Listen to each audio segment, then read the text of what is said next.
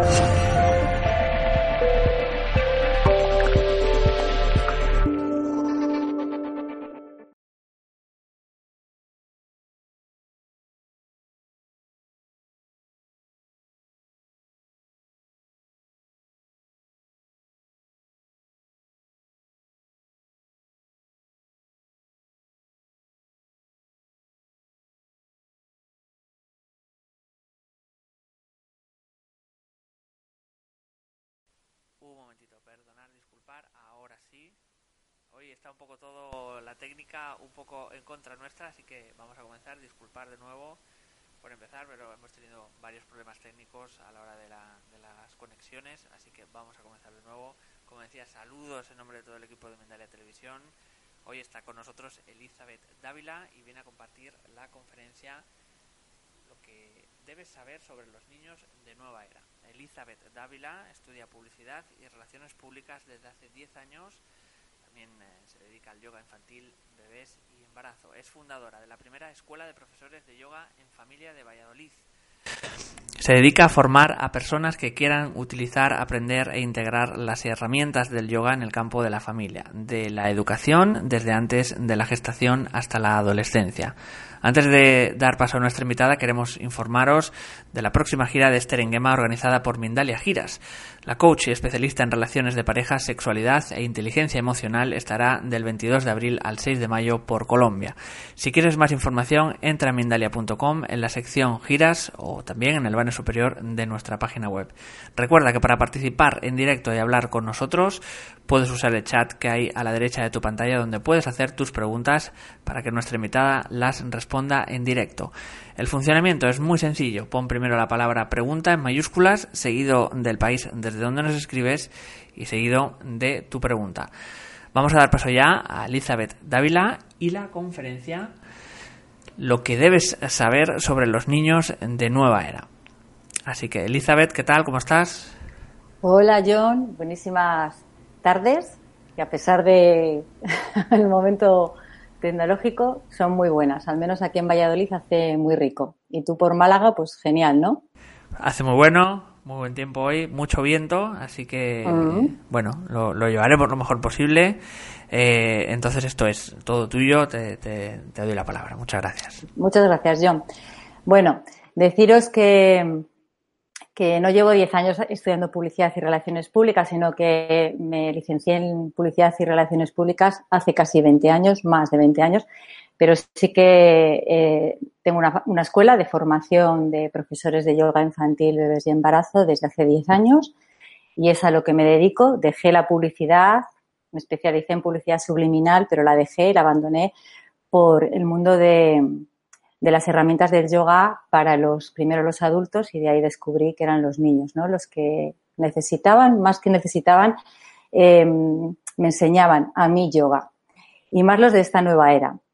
Deciros que, que bueno, que mi nombre es Elizabeth Dávila, con Z y acabado en T, lo digo porque siempre trae confusiones, pero mi padre me puso así el nombre y que, y que el motivo de esta conferencia o charla pues es eh, hablar de, de, las novedades que ya en su día vi eh, aquí en Valladolid y en Cádiz sobre esta misma conferencia, pero hace como cinco años atrás. Son muchos los cambios que han habido eh, en, la, en la genética y en el ADN de los nuevos niños en esta era, que es una era que, según el año astrológico, empezó pues en un 4 de febrero de 1962. Llevamos más de 57, 58 años. Lo que ocurre es que eh, cuando se ha detonado esta era y cuando ha crecido y ya hemos visto los primeros cambios, ha sido a partir del 12 del, 12 del 2012. Es decir, ese 12-12-12, ese 3-3-3, que es la suma de 12-12-12, porque 1 más 2 son 3, y esa repetición numerológica hace y detonó que ya en este septenio que llevamos, del 2012 al 2019, se vea una nueva, un nuevo ADN en los niños de esta era. Decir que en esta era lo más importante es entender una cosa. Estamos desaprendiendo, ya hemos desaprendido muchos, pero estamos desaprendiendo la era vieja de Piscis para crear una nueva era que es la era de Acuario y que en ella lo que hay es una alteración y una transformación de todo lo aprendido, que lo que más cuesta en el proceso de aprendizaje es desaprender para volver a aprender, para dejar hueco a lo nuevo. En esta era es muy diferente la estructura en la que se, en la que se, en la que se mueve el conocimiento. Nosotros venimos de la era de Piscis, en la que todo era un pez.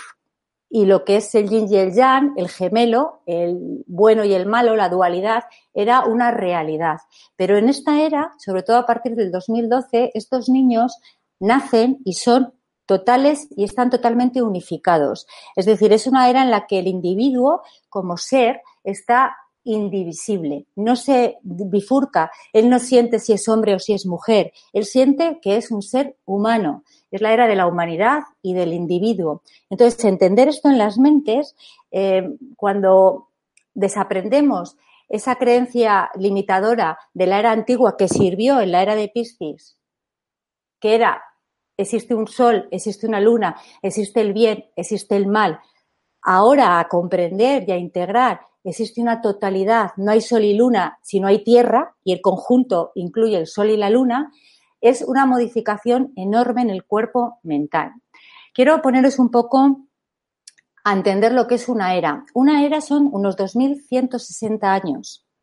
Nosotros hemos pasado de era y de milenio pero hemos hecho un ciclo completo a todo lo que es el cuadro de la astrología. Piscis es el signo número 12 y Acuario, en sentido contrario a las agujas del reloj, es el primero que nos encontramos, con un planeta que Saturno es el que en nuestra era de Piscis le ha dominado hasta que empezó en 1962 a nacer Urano, que es el planeta de Acuario y en el que ahora Acuario está instaurado.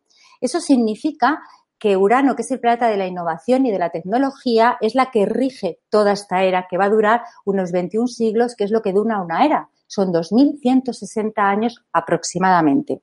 Entonces, si hemos cambiado de milenio, estamos hablando de una cosa súper importante. Nosotros estábamos en el mil, mil, mil y pasamos al 2000, pero además finalizando una era, la 20 era, de una era antigua, que cumplió un circuito entero de, de, zodiaco.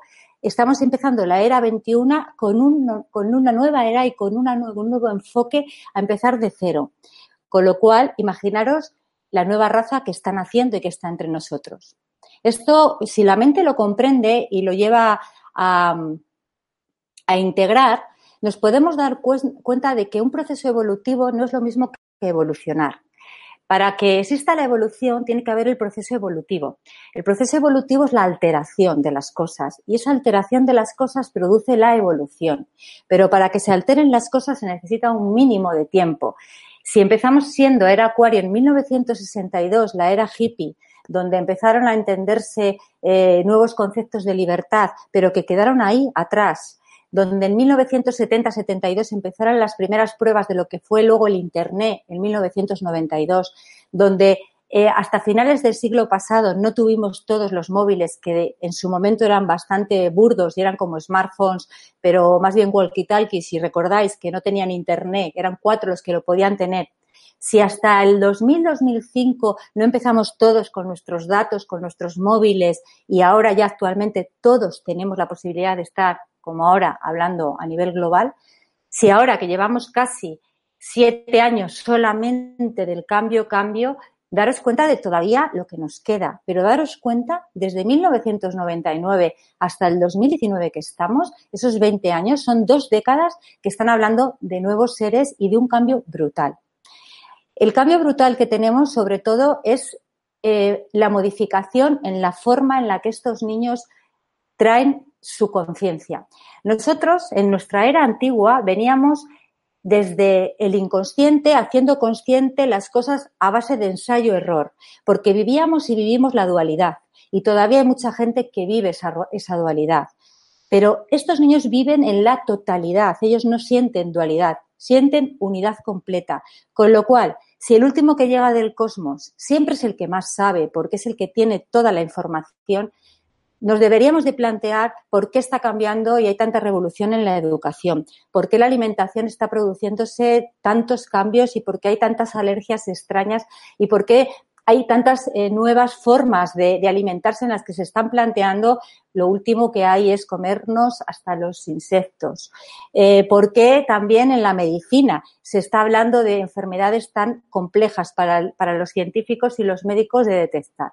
O simplemente porque están naciendo los, los nuevos niños inmortales. Es decir, la modificación del ADN se modifica a través de unos cambios que son evolutivos y que producen una evolución y revolución, porque es una, un, cambio que, que, lo antiguo con lo viejo no terminan de casar. Esos nuevos niños no necesitan saber y conocer la historia de nuestras guerras, porque ellos han venido a ser una era en la que lo que traen son nuevos inventos. Los coches voladores hace mucho que tenían que estar ya con nosotros y están a punto de aparecer las nuevas electricidades y energías gratuitas y libres. Es decir, el dinero es el que está todavía cambiándose de manos porque vamos a ir a ciudades futuristas que ya hay por el mundo. Yo conozco una en concreto que es Auroville en India, ciudades en las que están finalizando, no hay leyes, en las que son fundaciones que se está finalizando con el dinero, que seres de todos los países, de todas las razas y de todos los lugares, una, muestra compleja y pequeña, vive y ha hecho vida en un desierto. Es decir, esto si está ya existiendo hace 50 años, fijaros lo que nos queda por venir. Yo lo que sí que querría eh, que me entendierais es que el mayor cambio que se está haciendo en esta era de Acuario, sobre todo al día de hoy, que tenemos el cambio más grande desde el 19 al 2021 es la virtualidad. Desde que se hizo inmediato la realidad, desde que las redes sociales, desde que los teléfonos, desde que somos públicos todo el rato, lo que ha ocurrido y lo que ocurre es que todo es virtual. La virtualidad viene de virtus. En etimología significa fortaleza y voluntad. ¿Qué quiere decir esto? Nosotros cuando vemos algo virtual a pesar de que no lo podemos tocar, segrega en nuestro sistema chácrico una cantidad de bioquímicos que nos dan y nos impulsan al deseo de tener y obtener esa información que está ahí. Eso es tan importante de entender porque esa es la mente del niño de esta era. Hay tres tipos de energías que mueven a los niños de esta era y me gustaría que me entendierais sin etiquetas. Solamente me estoy, eh, estoy hablando eh, para que me pueda hacer entender desde una mente limitada, pero vosotros abrid vuestra perspectiva para que me podáis comprender. De los niños índigos se ha hablado muchísimo y desde hace muchísimo tiempo. A mí ahora me gusta llamarles los niños color, a los niños en general, porque son niños que traen frecuencias que son las de los colores y frecuencias también de los minerales. Pero vamos a hablar de tres energías básicas que son las que están siempre y han estado siempre en lo que es el proceso de cualquier ser. No le pongo la etiqueta ni de humano ni de extraterrestre, que son los que están fuera de la Tierra, sino en el proceso de cualquier ser que tiene luz. Los niños pueden ser o niños eh, destructores o llamados niños Siva, desde la filosofía hindú. Estamos hablando de los índigos. Son niños que funcionan desde el chakra número 6, el chakra Aña, que lleva el color y la frecuencia del movimiento índigo. Las características de estos niños es competitividad, violencia, capacidad de romper, porque vienen a hacer el trabajo incómodo. Serían en una casa, cuando vas a rehabilitarla, los que tiran los muros. Es decir, el trabajo de fuerza y el trabajo en esos colegios o en esas instituciones donde les llaman hiperactivos y no lo son. Lo que tienen es un trabajo visionario y una función clara de la que no van a rendirse hasta que no lo cumplan. Después está el proceso bramámico o brámico, que es Brahma desde la filosofía hindú, que es el niño arcoíris o niño creativo. Estos niños lo que hacen es conectar con los siete colores del arco iris que suman el blanco y que desde los chakras, desde los siete chakras principales, aunque tenemos 21 conocidos como la Tierra y muchos más si nos conectamos con fuera de la Tierra, de estos siete chakras, el chakra base o chakra raíz conecta automáticamente con el chakra espiritual o sahastra o saharrara, que es el chakra violeta o blanco, depende cómo le, cómo le conozcáis, que está uniendo energía telúrica de la tierra con energía espiritual. Estos niños vienen ya conectados, en las niñas de una manera y en los niños de otro, pero viene ya conectada esa energía desde el cielo a la tierra desde la tierra al cielo haciendo este, este movimiento y luego bajando, haciendo una espiral y lo que se llama una frecuencia de Fibonacci, que es una frecuencia numérica que es la misma que tiene lo que es el caparazón de un caracol. ¿Vale? Entonces, la conexión de estos niños arcoíris son niños creativos y creadores. ¿Cómo son físicamente? Son niños con ojos muy vivos, son niños que les detectas la alegría, están constantemente creando cosas. De tres piedras te hacen un balón y no sabes cómo. Están constantemente mm, desmontando y montando. Son niños con un movimiento creador y creativo su capacidad es innovar y vienen a evolucionar con inventos que ya están en, que ya están en, la Tierra. Una de ellas, de los inventos más conocidos, son toda la cantidad de aplicaciones que sirven para todos los smartphones, están hechos con niños y con jóvenes y con adolescentes, los primeros niños arcoíris. Después pasaríamos a lo que es un niño cristal, sintonizador o armónico, que sería desde la filosofía hindú el niño Vishnu. Estos niños son los niños que están sintonizando en la frecuencia de un mineral que es el cristal. Los dos anteriores están en una frecuencia que es eh, un color, pero estos están en la frecuencia del mineral del cristal. Son los niños que físicamente se les detecta porque tienen mirada de eros, ojos grandes, son sintonizadores, armónicos, tranquilos, son niños que donde les pones producen paz. Y lo voy a explicar de una manera con un diapasón que tengo aquí, que simplemente cuando haces esto, no sé si me podéis escuchar, este sonido es lo que este instrumento lo necesita un pianista para afinar su instrumento, que es el piano. Esto es lo que hace un niño sintonizador, un niño cristal.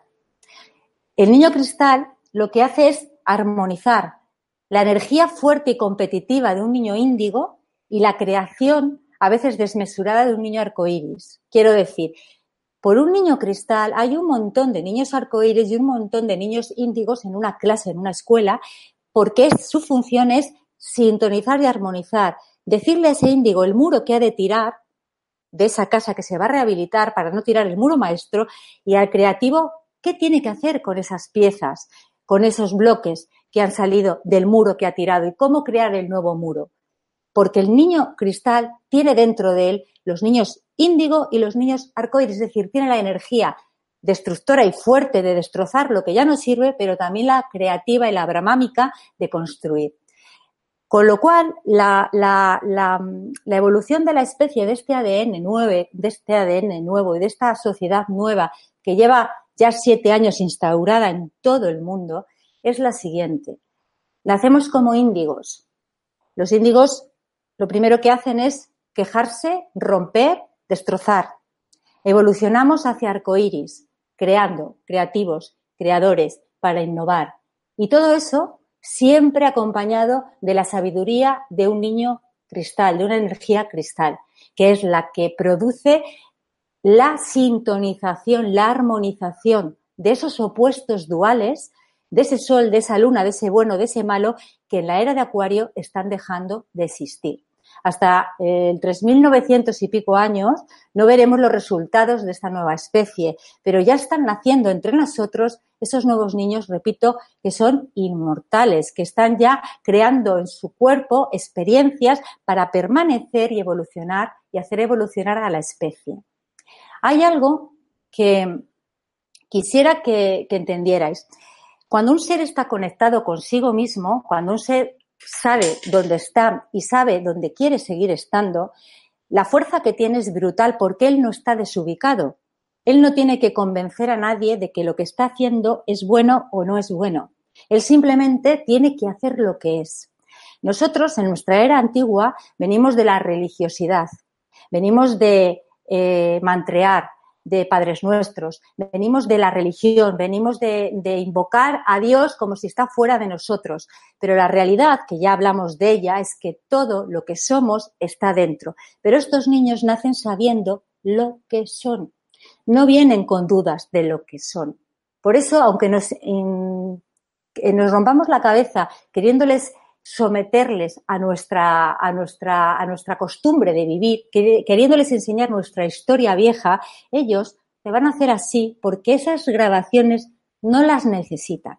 no necesitan recordar algo que ya ha sucedido y que ya ha pasado, porque el mundo está cambiando de dimensión y de perspectiva. A lo que llaman la quinta dimensión, la dimensión del corazón, la dimensión del amor, nada tiene que ver con lo que es la dimensión del hacer y del ser. Quiero decir, cuando tú sabes lo que eres y quién eres, absolutamente a nada ni a nadie le tienes que convencer, pero tú estás vibrando en la frecuencia más transformadora y más y que más metamorfosis, es decir, que más cambia de forma, que es la frecuencia del amor. El amor no es poner la otra mejilla, no es comprender, tolerar y aceptar. El amor es transformar. Es cuando tú amas, ves las cosas. Hasta que tú no amas, no eres capaz de ver. Entonces estos niños vienen en el estado de frecuencia de amor. Son amor puro, pero un amor entendido desde la transformación. Como digo, no vienen a convencer a nadie de que las cosas que hacen o dicen son buenas o malas. Nosotros desde nuestra cabeza pisciana, desde ese yin, desde ese yang, desde ese hombre y desde esa mujer, tenemos que todavía entender, y esto lo debo hacer, esto no lo debo hacer. La nueva raza no viene funcionando así, viene diferente. Yo de lo que me di cuenta en los 10 años eh, impartiendo clases primero a los niños, que me venían, sus madres me les traían, decían, está hiperactivo y muy nervioso, a ver si me le respiras. La evolución fue el yoga en familia. Dije, los padres y los hijos tienen conjuntamente, o las familias, que los que estén custodiando a sus niños, que a veces no son los padres, son otras personas, pero igualmente son los que custodian a sus niños, tienen que ver y tienen que verse en un estado concreto y haciendo una actividad concreta para que se den cuenta de que aquí algo se está modificando. Y así ha ocurrido. Ha habido una modificación en la forma de cómo nacen los niños. Una modificación en la forma en cómo empiezan a construir la postura bípeda esos niños. Muchos no pasan por el gateo, pero están 17 meses dando vueltas en el suelo, croqueteando, estirándose hasta que de repente se ponen en pie y otros directamente no pasan ni por el proceso de andar, se tiran a correr. Muchos son nacidos de cesárea por las cantidades indigentes de, necesidad de prisa de que tienen que nacer. No todos nacen de cesárea por responsabilidad médica o porque la madre o el padre no pueda parir. Es que nacen desde la prisa porque necesitan normalmente los niños índigo.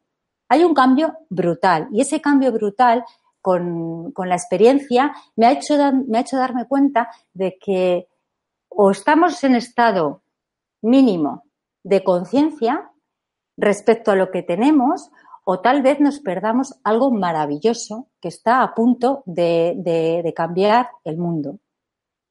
Sí que me gustaría eh, deciros que mm, hay un pensamiento sufí muy antiguo que dice que la conciencia siempre duerme en el mineral, en las piedras, en la tierra, en todo lo que está conectado con los minerales, pero que la conciencia en las plantas, en los vegetales, sueña, que en el animal empieza a hacerse consciente, que en el ser humano es como tenemos o cuando tenemos la capacidad de hacernos autoconscientes, pero que en los mm, reinos espirituales y no religiosos, hablo de espiritualidad, que es una cosa muy diferente, todo es conciencia.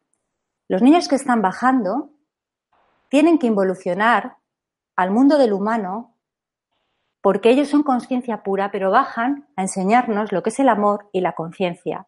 ¿Cómo lo hacen? Pues muchos de ellos se prestan simplemente para ser los primeros niños índigo a los que le llamamos hiperactivos, primeros niños índigos a los que se les tacha de TDAH para que los científicos y los médicos y los laboratorios experimenten con ellos hasta que nos damos cuenta de que no, de que son diferentes, que hay otra forma de mirar, de pensar y de sentir. O al revés, o los nuevos niños con las discapacidades que yo las llamo capacidades encubiertas o descubiertas, es decir, hay nuevas enfermedades que están que no hacen entender qué está ocurriendo, niños que emocionalmente en su campo emocional no sienten emociones y son lumbreras, porque está demostrado que en esta era de Acuario la emoción, el cuerpo emocional, se va a quedar a un lado, porque ese cuerpo emocional lo único que está haciendo es estorbar y molestar. Todos sabemos que los sentimientos son pensamientos recordados y nos metemos en el bucle del que me abandonó o de la mujer que me hizo daño o del hombre que me hizo daño y no salimos de ese bucle. Estos niños son diferentes, no necesitan agarrarse a una emoción para sentir. Ellos saben que vienen a cumplir con la misión de que este mundo vibre en una frecuencia en la que hay totalidad y unidad.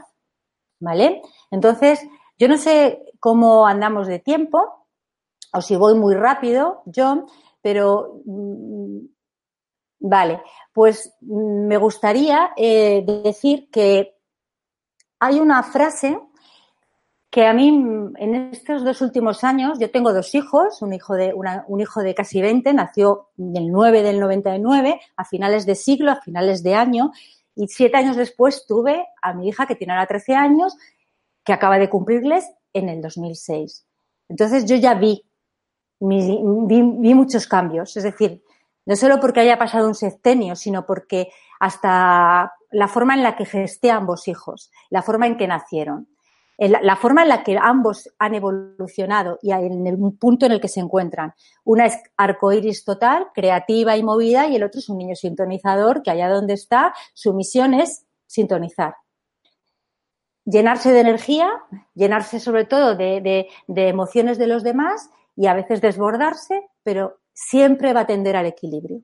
Siempre va a tender al equilibrio. Entonces, me di cuenta que en mi escuela cada vez había madres y padres más mayores, los hijos empezaban a tener a partir de los 39 o 40, pero que eso también está pasando en, en países hispanoamericanos, incluso hasta en India, que es un lugar donde es como que el tiempo no pasa, es un lugar que he ido ya cuatro veces en diferentes años y siempre hay algo que es igual, pues hay un cambio también en la forma en la que esos niños están haciendo.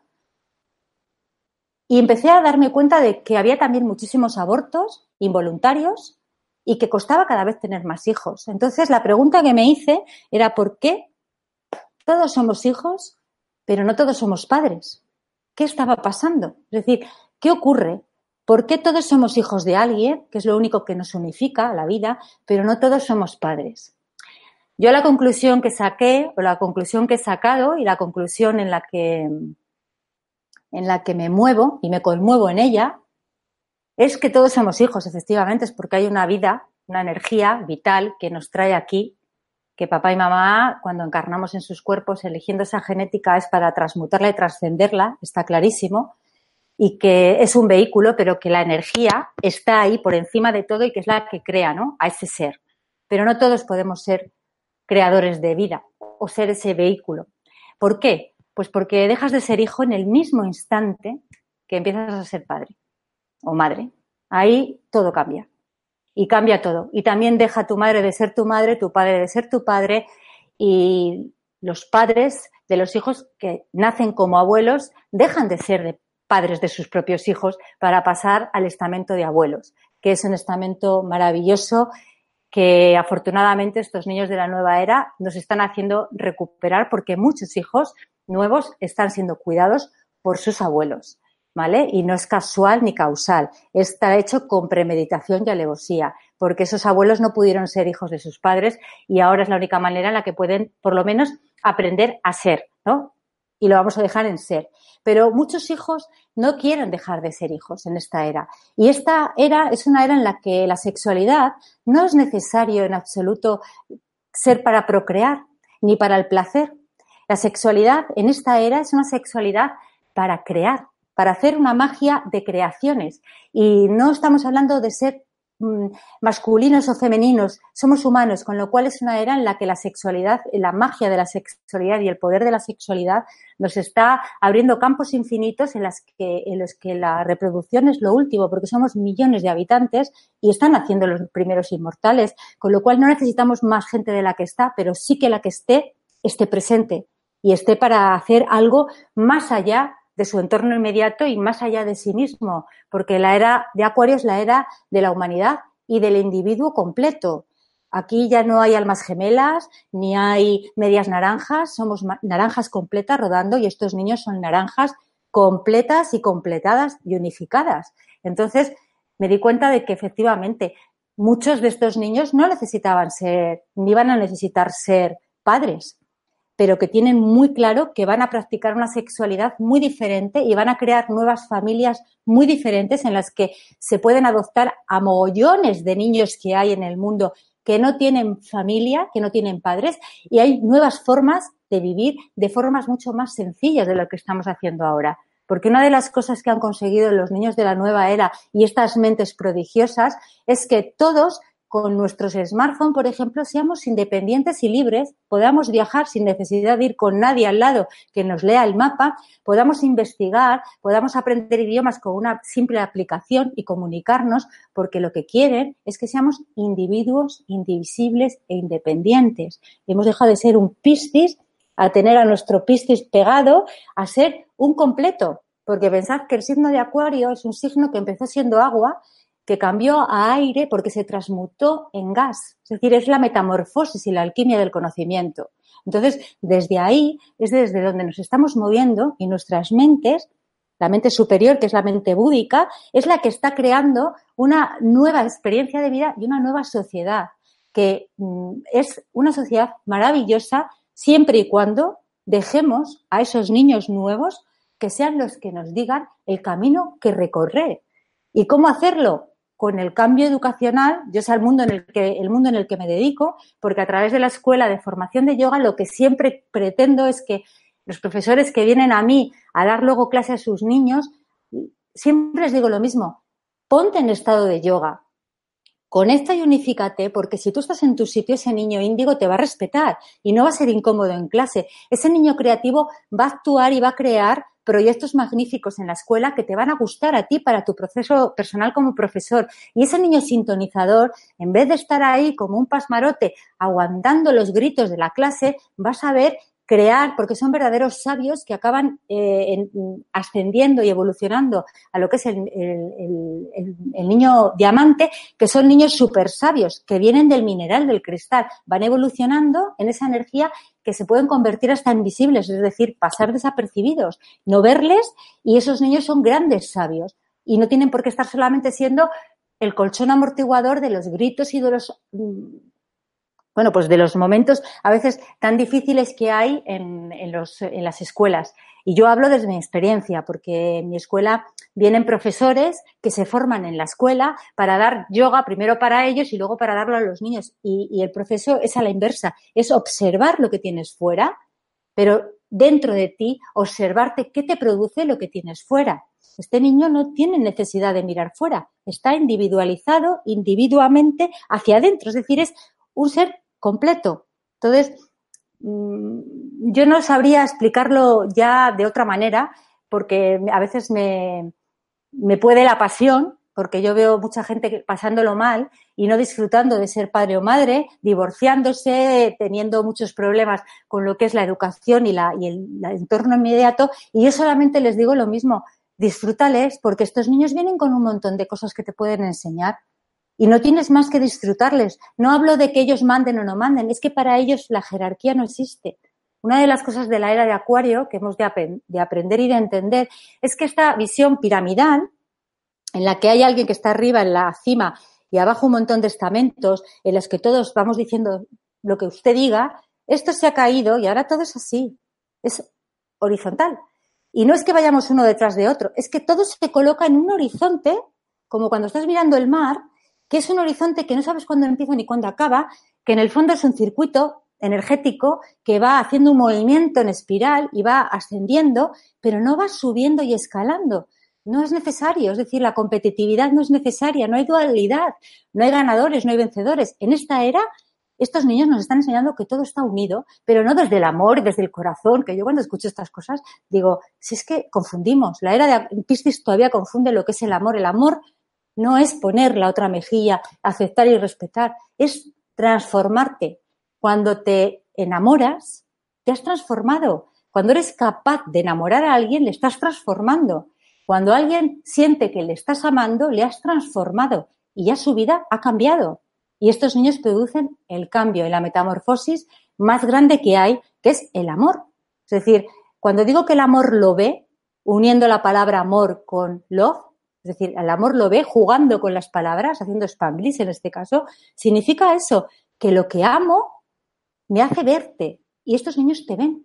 Y como te ven, te hacen tenerte en un estado de conciencia presente de forma constante, continua y conscientemente, porque de eso se trata, eh, se trata el proceso evolutivo en esta era, es constante, continuo y conscientemente. No podemos estar recordando todavía las guerras. Perdón, recordar, simplemente queda un minuto para acabar conferencia y pasamos al turno de preguntas. Gracias. Pues yo decirte que por mi parte yo ya he dicho todo lo que tenía que decir y me encantaría que quien quisiera pues eh, empezara a preguntar porque si no me pongo a hablar yo sola como una loca. Entonces sí, vamos a ir al turno de preguntas. En este caso, muchísimas eh, gracias Elizabeth por compartir con nosotros toda esta información. Antes de ello, vamos a informarte de la próxima gira, como decíamos, de Esther Engema, organizada por Mindalia Giras. La coach especialista en relaciones de pareja, sexualidad e inteligencia emocional estará del 22 de abril al 6 de mayo por Colombia. Si quieres más información, entra a mindalia.com en la sección giras o también a través del banner superior de nuestra página web. Ahora sí vamos a ir con las eh, muchas preguntas que nos han ido llegando. Ah, vamos a comenzar con Marisol Vázquez desde México. Nos dice, ¿nacerán menos niños psicópatas o con empatía muy deficiente en este caso? Solamente la era cristiana habla de niños psicópatas o... Quiero decir, son etiquetas de lenguajes antiguos. Los niños de nueva era no son psicópatas, ni esquizofrénicos, ni nada. Son niños que si les das fármacos y les intentas calmar su ser, ellos se pueden transformar en algo que no es lo que es, a lo que han venido. Eh, de aquí a dos años vamos a ir observando y veremos cómo el amor está cada vez más en todo. Entonces, si necesita un sí o un no, no van a nacer más niños psicópatas. Alexander Zen, si esas características son propias de los nuevos niños, ¿cuál es nuestro papel como adultos tradicionalistas respecto a ellos? ¿Qué debemos hacer para no coartar su potencialidad? Me encanta. Esa pregunta es de alguien reflexivo, de alguien que siente y de alguien que se ha dado cuenta de cosas. Pues mira, cariño, tolerancia, respeto, no tratarles como, como hemos tratado, como nos han tratado a nosotros, sino tratarles como seres humanos. Ellos, en cuanto tú les tienes delante y les preguntas quién eres, te contestan quién son. Entonces, lo que tenemos que hacer, o lo que estamos haciendo, o lo que yo hago, porque yo me he tenido que bajar los pantalones muchas veces delante de mis hijos, es preguntarles y conectar con ellos, no imponerles, porque si no les perdemos. Entonces, la pregunta es hacer lo mismo que te gustaría que te hicieran a ti. Si tú tienes a alguien delante que tú sabes que no le ves feliz, porque los ojos de un índigo son ojos de niño viejuno, de niño sabio y de niño que cuando está enfadado está enfadado. Pero el niño arcoíris es un niño de energía, de alegría. Y si a un niño alegre le ves que está triste, eso es que tu energía es muy densa y no le estás escuchando. Entonces, escucharles, porque con la escucha todo se hace. Y yoga, mucho yoga, eso también. Vamos a continuar, nos vamos a Argentina con Lorena Ártico. Nos dice, tengo mellizos varones de tres años. Uno habla con personas no visibles y el otro es algo así como cibernético. Ama la tecnología. ¿Cómo darme cuenta cuál es índigo o cuál es más índigo? Bueno, la etiqueta es lo de menos, pero yo te voy a decir una cosa, eh, que hablen con niños eh, invisibles, todos los niños hasta los siete años, hasta que instalan la personalidad, el campo de frecuencia, que es el personaje que te pones, eh, tarda siete años y hasta los tres, cuatro años hablan con seres invisibles que para ellos son visibles porque ven el campo de frecuencia, el mundo elemental, los gnomos, las hadas, todo, y también el mundo más hostil. Es algo habitualísimo, habitualísimo, habitualísimo y muy saludable, ¿vale? Y muy saludable. Con lo cual, lo único que yo haría es disfrutar de eso y, y hacerle cómplice de eso. Entonces, el que sea más movido de los dos, el que le guste romper cosas, es un niño de energía índiga, ¿vale? Pero si son gemelos o mellizos, ellos son polares. Uno tendrá el papel de una cosa justo contrario al de la otra. De hecho, me acabas de decir que uno habla con seres invisibles, seguro que son los elementales, las hadas, los duendes, y el otro, el cibernético, se conecta con el mundo cósmico. Entonces, está justo en el polo, uno está en la Tierra, en la zona telúrica, y otro está en la zona celeste o cósmica. Con lo cual, perfecto. La suerte que tienes es que son pequeños y que puedes disfrutar con ellos y de ellos. Así que mm, yo no pondría etiqueta directamente, pero el más movido puede ser que sea un niño índigo, que esté todo el día visualizando y viendo cosas, y el otro, si es más tranquilo, es puede que esté siendo un niño sintonizador o un niño creativo arcoíris. Siempre el competitivo, el más movido, a nivel de, de, de, romper, de hacer, pero que no lo hace con malicia, sino porque es que viene a eso. Sería el chakra número 6 y es el color índigo y estamos hablando de aquí, porque ellos tienen esto abierto, están viendo constantemente. Pero con tres años es normal que lo vean. Todos, ¿eh? Todos los niños de tres años.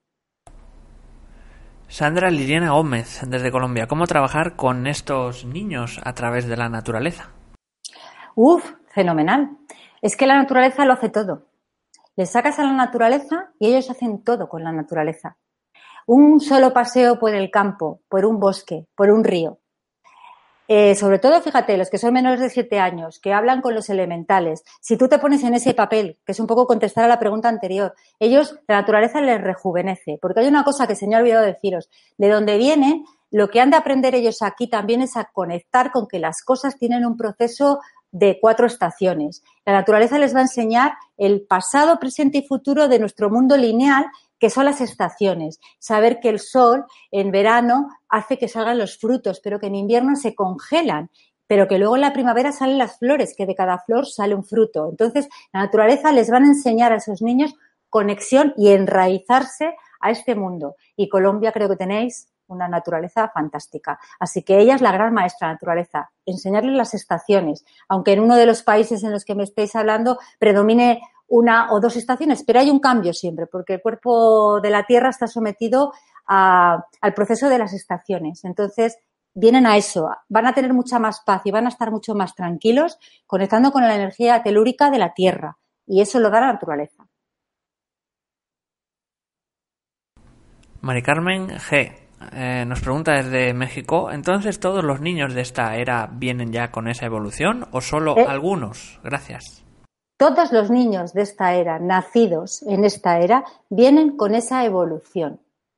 Todos, porque es una nueva era, un nuevo ADN y una nueva genética. Lo que ocurre es que, ¿quién ve? Los ojos o la forma de pensar. Hasta que los de la era antigua no descodifiquemos y decodifiquemos nuestro ordenador central, por eso siempre digo que las herramientas del yoga, con alguien en estado de yoga, te enseña a conectarte, ¿vale?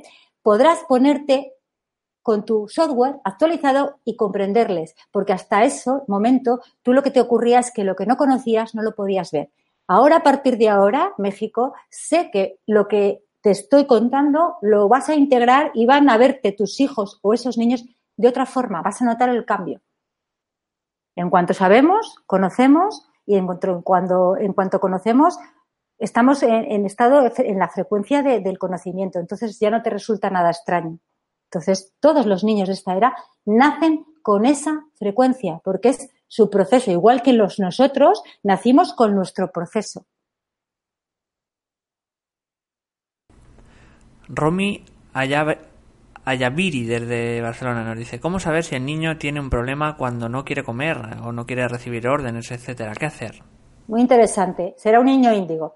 Los niños de esta era eh, necesitan comer alimentos muy diferentes. Muchos no necesitan la carne, no les gustan. Es más, sabéis que, que, bueno, como está cambiando el ADN, cambia también el estómago, cambia muchas cosas. Lo que pasa es que no quiero entrar ahí porque sería otra, otra, otra charla.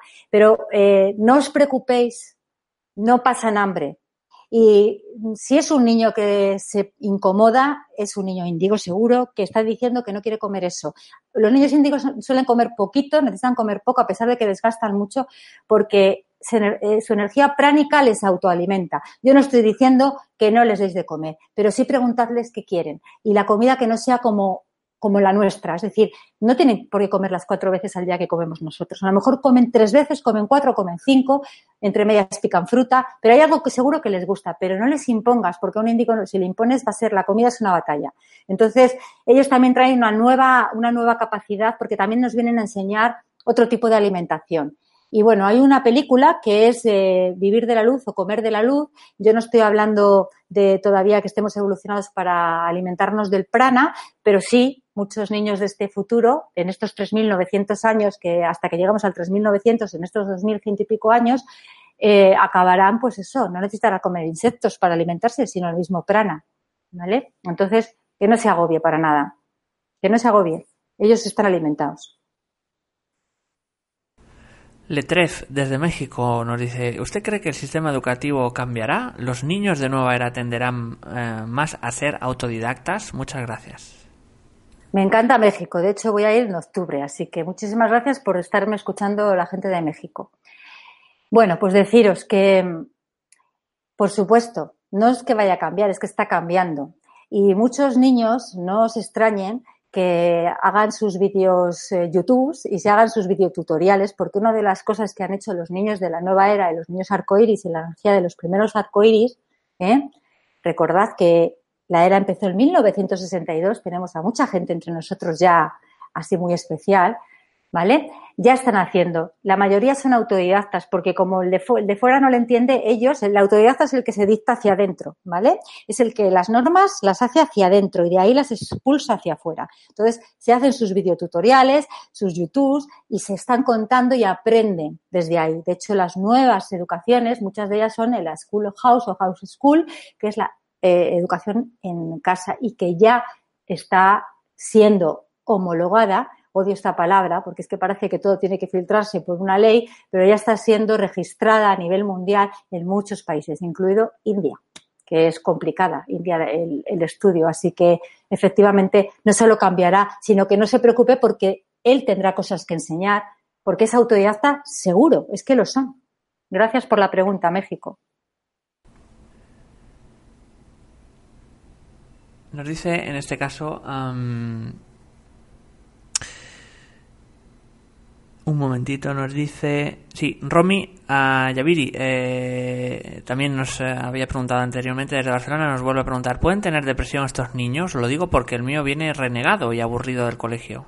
Pobre, bienvenido al club, igual que los míos.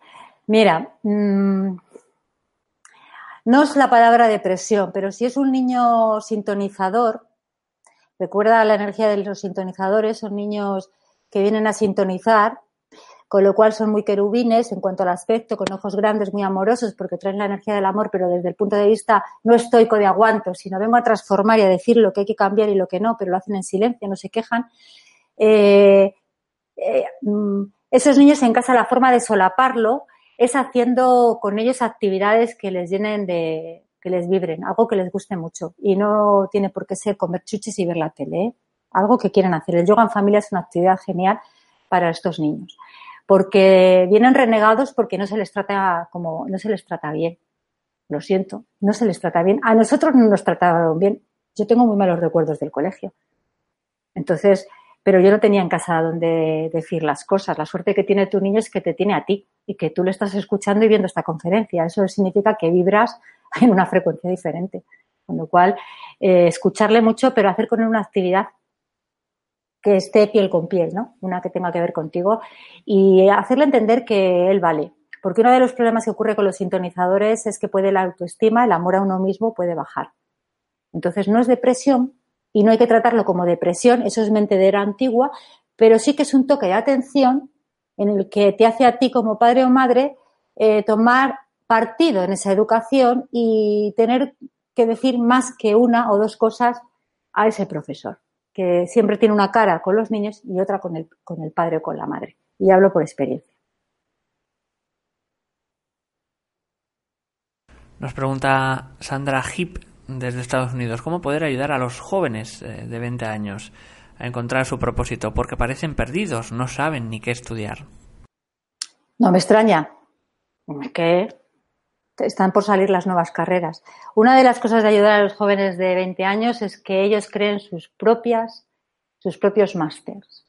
Ellos tienen muchas cosas que enseñarnos. En Estados Unidos tenéis una suerte enorme porque hay tecnología y se trabaja para la tecnología y sobre todo, quiero decir, hay cultura de enseñar al talento, cosa que en nuestro país todavía hay mucha fuga.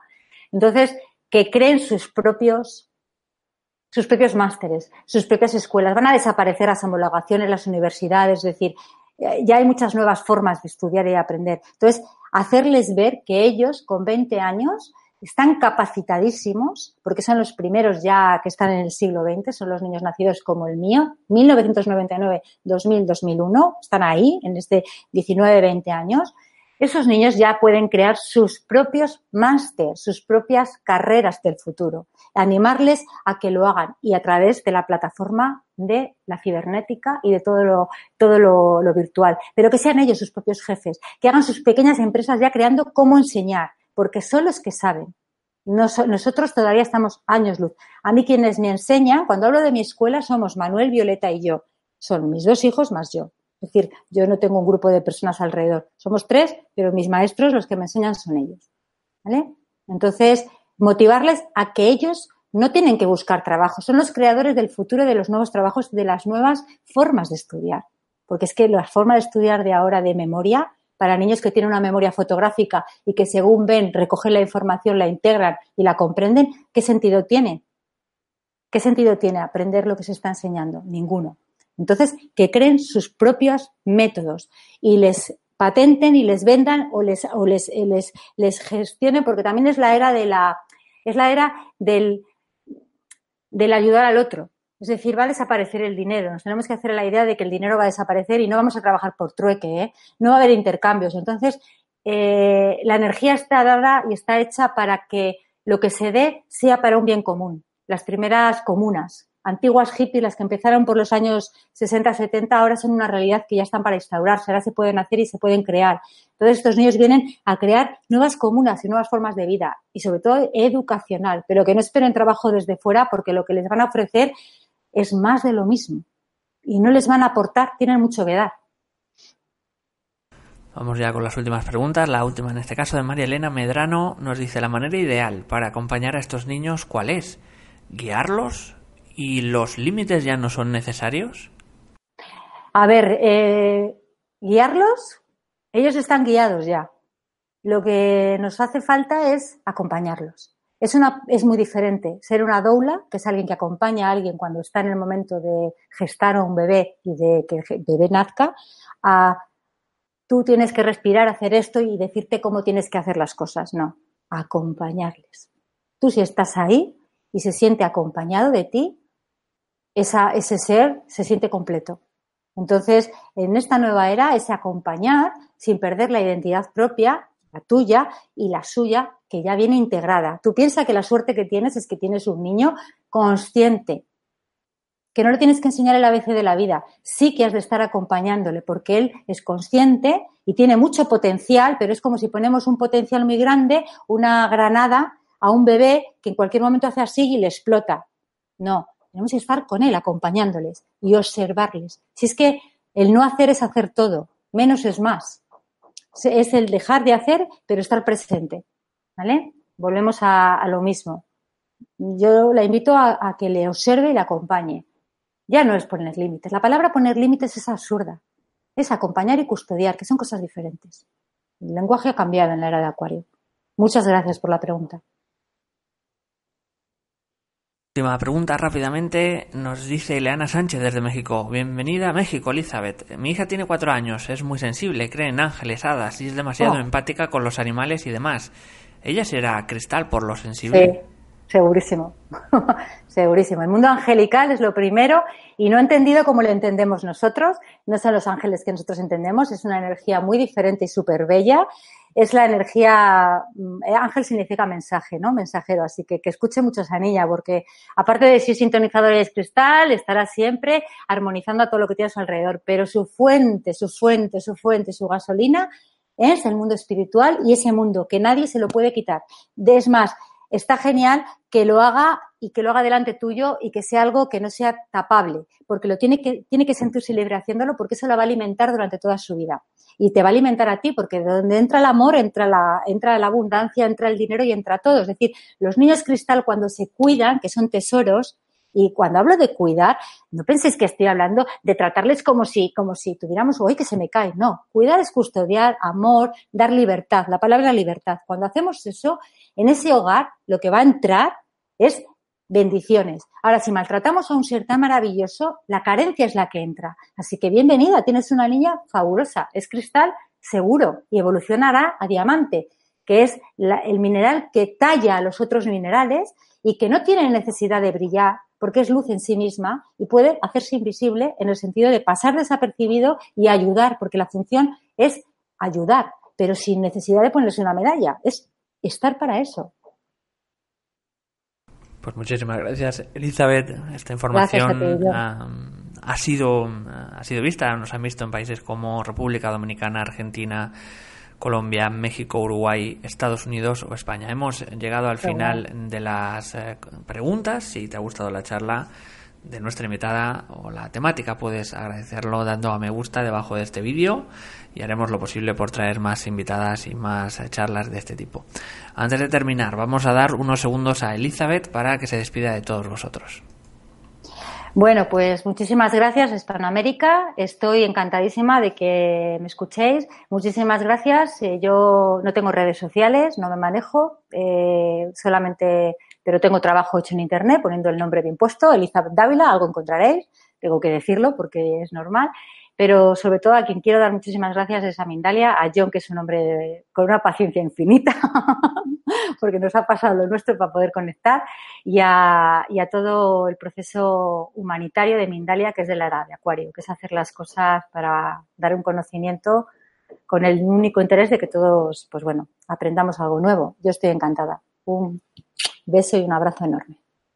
Pues muchísimas gracias de nuevo, Elizabeth. El tema técnico, pues eh, es eh, eh, la naturaleza propia de nuestros días. Lo hemos conseguido superar, así que al final todo sale bien, ¿no? Que se dice. Eso es. Nada es para tanto y nada es para siempre, ¿no? También. Qué guay. nada es para tanto. Me ha encantado, John. Me la guardo, te la voy a copiar. Me ha gustado. Así que nada, como, como os digo siempre al finalizar, eh, a todos los que hacéis posible esto, a todos los que estáis ahí detrás, muchísimas gracias y hasta la próxima conexión de Mindalia en directo.